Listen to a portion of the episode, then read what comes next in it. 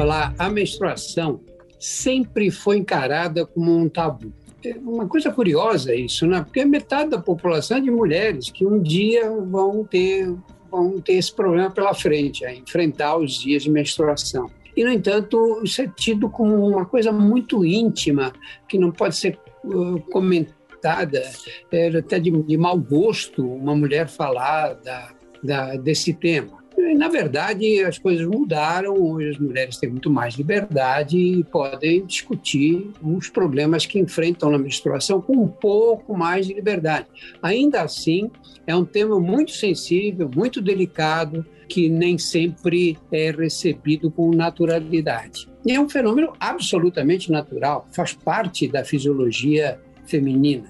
É, no entanto, você encontra cada vez mais mulheres hoje que, que, que, se irritam com o fato de ter que menstruar todos os meses. Né? Porque, de fato, não, nem imagino que seja, mas deve ser muito desagradável você ficar com cólica, irritabilidade, muitas vezes crise de dor de cabeça forte, inchaço no corpo. Deve ser uma sensação muito desagradável mesmo. Né? É, nós vamos falar sobre esse tema hoje. Será que as mulheres têm que obrigatoriamente que passar por isso? Será que elas não podem suspender as menstruações, especialmente aquelas que, estão, que têm, têm, têm sintomas muito desagradáveis? No DrauzioCast de hoje, nós vamos conversar com a doutora Larissa Cassiano. Ela é médica, ginecologista, e vamos falar sobre menstruações. Olá, muito obrigada pelo convite. É muito bom poder falar sobre esse tema. Suspender as menstruações causam problemas para a saúde da mulher? Ah, há uma pesquisa conduzida pela FEBRASO, que é a Federação Brasileira das Associações de Ginecologia e Obstetrícia, em, em, em, parceria com uma farmacêutica alemã, uma companhia farmacêutica alemã, que mostra que 55% das mulheres que menstruam todos os meses preferiam não passar por esse suplício. É, então, a primeira pergunta para você, Larissa, é essa: será que a mulher está é, destinada a passar por, por essas crises todos os meses? pensando na fisiologia do corpo feminino, na verdade ele foi feito para não menstruar, porque a mulher, quando começa a menstruar, já também começa a ovular. Então o corpo feminino foi feito muito mais para gestar. E durante a gestação a mulher não menstrua. Então a mulher não tem essa necessidade que muitas vezes a gente acredita que vai ser uma limpeza, que o sangue vai trazer algum tipo de restauração, alguma coisa do tipo, porque esse sangue não está ali represado, né? O sangue menstrual, ele é uma descamação da camada interna do útero que é produzida mensalmente quando a mulher ovula e esse óvulo não gera uma gestação. Então, a menstruação é uma consequência de uma não gestação. Se a mulher gestar todos os meses, todo, todos os anos, ela acaba não menstruando, pensando na gestação que dura 10 meses e no pós-parto, ela praticamente não menstruaria por um ano. Então, se a mulher deseja não menstruar, isso é totalmente possível e não vai trazer nenhum malefício, esse sangue não vai ficar ali, então esse medo às vezes do sangue que, nossa, mas para onde ele vai, o que vai acontecer? Não, ele não vai ser produzido, ele não vai ser eliminado e tudo bem não menstruar para quem não deseja, para quem tem muito desconforto, cólica, alguma coisa do tipo. É, muitas mulheres interpretam a menstruação como a saída de um sangue sujo que está ali represado. Dentro do útero, né? Exatamente, e as pessoas têm às vezes um medo desse sangue, como se esse sangue fosse contaminado, como se esse sangue trouxesse algum problema de saúde. Na verdade, também a menstruação é um sinal de saúde, ou seja, ciclos regulares, uma menstruação regular demonstra que todo ciclo feminino está acontecendo de maneira adequada. Então, na verdade, é um bom sinal a menstruação que acontece no período correto. E quando você recebe no consultório uma mulher que diz: Olha, eu passo mal na menstruação, me sinto muito mal, fico é, praticamente alijada do trabalho, de qualquer atividade intelectual. Eu quero parar de menstruar. O que, que você diz para ela? Hoje eu tento conversar com ela, explicar as possibilidades que nós temos, porque às vezes o, o ciclo em si não é o maior problema dela, o maior problema é a cólica, alguns problemas que podem ser contornados com anticoncepcional ou medicamento hormonal, e alguns casos, algumas situações, muitas vezes podem ser contornadas com terapias alternativas também, ou uma medicação específica, porque muitas vezes o problema dela é só a cólica menstrual e ela não tem desejo de uma medicação hormonal. Então a gente trata aquela cólica, entra com uma medicação durante esse período do desconforto, mas também para quem deseja suspender por completo a menstruação, hoje a infinidade de possibilidades que nós temos é absurda. Nós temos muito mais opções e até mesmo para quem tem o desconforto com o sangue em si, né? O sangue que é desconfortável, hoje também tem coletor, tem absorvente reutilizável, então tem mais opções, calcinha reutilizável, mais opções do que nós tínhamos anteriormente. Muitos dizem, ah, mas suspender a menstruação não é natural. Eu lembro do doutor Elcimar Coutinho, que era um destacado ginecologista da Bahia, que foi um dos introdutores da pílula anticoncepcional no Brasil ou pelo menos um dos divulgadores da pílula anticoncepcional. E ele dizia: olha, natural o que era para a espécie humana? Era mulher menstruar a primeira vez, eh, casavam cedo, já ficavam grávidas e passava a ter um filho atrás do outro. Então, entre o período de gravidez e o de amamentação, que não acontecia, em que as menstruações não aconteciam, uma mulher, no final da vida, eh, menstruava 40, 50 vezes enquanto que a mulher atual menstrua de 400 a 500 vezes. Não é? É, interromper a menstruação tem alguma repercussão sobre o organismo feminino? A interrupção da menstruação não tem nenhum efeito, nenhum malefício para a mulher, porque a interrupção da gestação ela bloqueia um ciclo. A menstruação simplesmente não vai acontecer, o sangue não vai ser formado.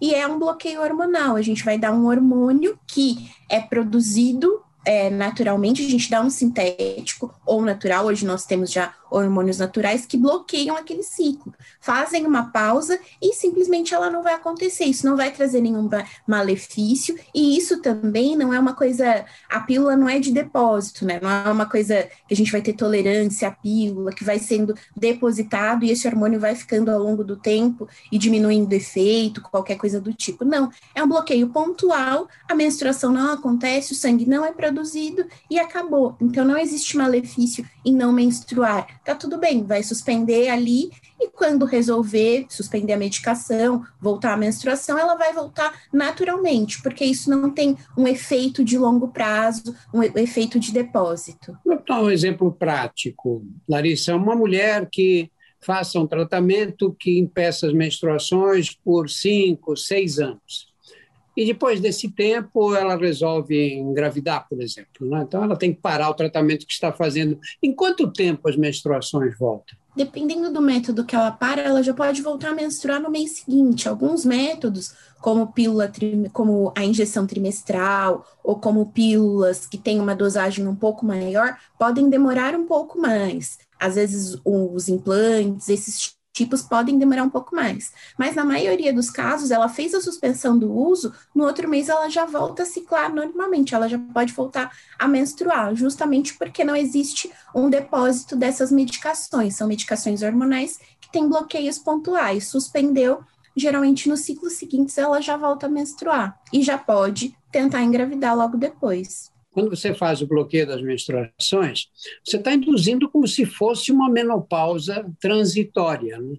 Essa menopausa transitória vem com aqueles sintomas desagradáveis da menopausa verdadeira, calores, depressão, mal-estar físico.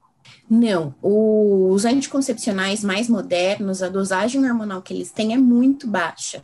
Essa, ele cria uma pausa, né? Ele cria uma redução dos picos hormonais de alguns hormônios, mas não leva a esses sintomas de menopausa, fogacho, secura vaginal. Geralmente a gente tem uma queda de alguns hormônios do estrogênio que podem levar a um pouco de desconforto gástrico, a um pouco de secura vaginal e às vezes da libido mas não tão marcado quanto na menopausa e que a gente tem tantos riscos de efeitos colaterais quanto na menopausa. O risco de os riscos tromboembólicos, ou seja, de trombose com os anticoncepcionais, eles existem, mas num número muito menor e comparado com uma mulher que está gestante a uma mulher que usa anticoncepcional, o risco de trombose, por exemplo, da gestação é muito maior do que do anticoncepcional, porque hoje nós já conseguimos microdoses de anticoncepcionais. Então, é muito mais seguro usar anticoncepcional hoje do que era antigamente. Os efeitos colaterais hoje também já são muito menores. E com esses novos métodos é possível acabar completamente com a menstruação? Não haver nenhum escape?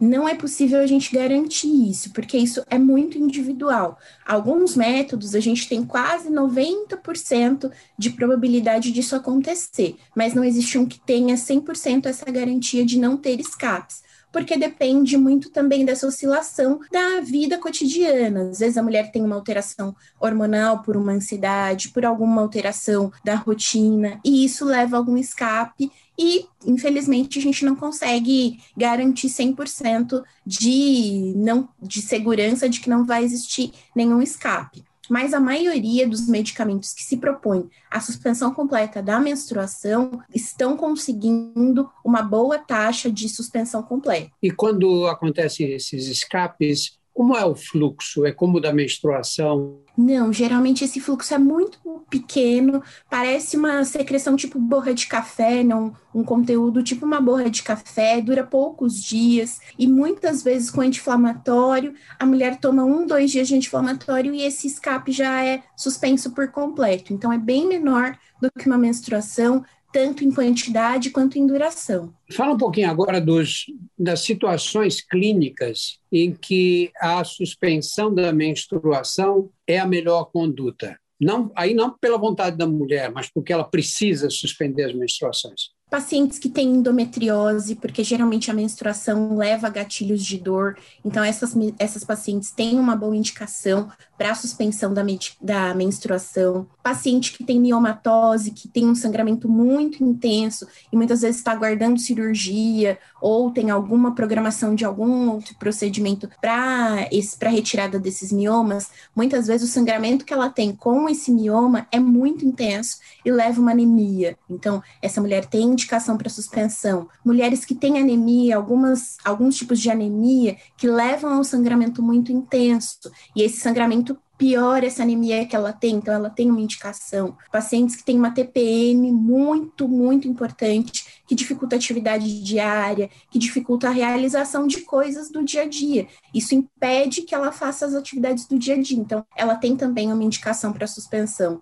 Então, sempre que a gente entender que a menstruação causa um desconforto na qualidade de vida ou na saúde, ela tem uma indicação para suspender a menstruação. É, uma das, uma das, é, um dos comentários que se faz é que essa suspensão das menstruações depois acabe prejudicando a chance de engravidar no futuro. É mito ou é verdade isso? É mito. A mulher, a produção de óvulos da mulher, ela já começa na barriga da mãe dela. E os óvulos são produzidos e nós vamos tendo uma degradação todos os meses, e isso independente de usar anticoncepcional ou não. O anticoncepcional não reduz essa degradação dos óvulos. Então, utilizar anticoncepcional não vai nem fazer com que você degrade menos, destrua menos esses óvulos, nem que você produza mais, porque é um estoque que foi criado ali intraútero, ainda dentro do útero, e que ao longo da vida a mulher acaba perdendo. Então, não tem como nós mexermos nesse estoque, fazer nenhum tipo de tratamento para a produção a mais de óvulos, nem nada desse tipo. Então, usar o anticoncepcional não vai nem aumentar e nem diminuir, não vai afetar a fertilidade com relação à produção de óvulos. Você acha que as adolescentes, quando menstruam pela primeira vez, estão já informadas do que é a menstruação, de, de quais são as características dela? Não, a maioria entende muito mais como um sangramento desconfortável que eu vou ter todos os meses e que eu vou ter que lidar e que eu tenho que esconder e que o absorvente não pode ser visto pelas outras pessoas. Então, a maioria das adolescentes tem muita dificuldade para entender que a menstruação faz parte do ciclo feminino, que é um momento novo para ela, é uma transição, mas que isso não tem que ser algo doloroso, não tem que ser algo assustador, que usar absorvente não, não é uma, um sinal de impureza, nada disso, absolutamente. É um sinal de que o corpo dela está passando por uma transição que agora ela tem ciclos que esses ciclos inicialmente podem ser irregulares, que também para as adolescentes às vezes isso é um desafio muito grande, lidar com uma menstruação que vem um mês, dois não vem, três vem, e fica aquela coisa totalmente irregular, mas é totalmente uma parte da transição feminina, e que ela vai aprender a conviver e vai conseguir ali da maneira que for melhor para ela, entender que o corpo dela passou até essa mudança. Que tipo de medicamentos vocês usam para interrupção das menstruações? Hoje nós temos o contraceptivo oral, então o contraceptivo oral pode ser uma opção, ele feito de uso contínuo, na verdade existem específicos para isso, então com essa finalidade. Existem as injeções trimestrais, aquelas que são utilizadas a cada três meses. Existe o DIL com medicamento, então o DIL ah, medicamentoso pode ser uma opção para suspensão da menstruação, assim como o implante hormonal também pode ser uma medicação utilizada para suspensão da menstruação. Então, nós temos praticamente as três, as principais classes, né, quatro classes de contraceptivos que podem ser utilizadas para suspensão oral, injetável, implante intrauterino e implante subcutâneo. Os três têm uma boa segurança e os três podem ser utilizados para suspender por completo a menstruação. E que critérios vocês usam para escolher um ou outro? São vários critérios. A maioria depende da paciente. Então, tem muitas pacientes que não querem procedimentos invasivos, tem muitas pacientes que esquecem os contraceptivos, então o contraceptivo oral, para quem esquece, não é uma boa opção.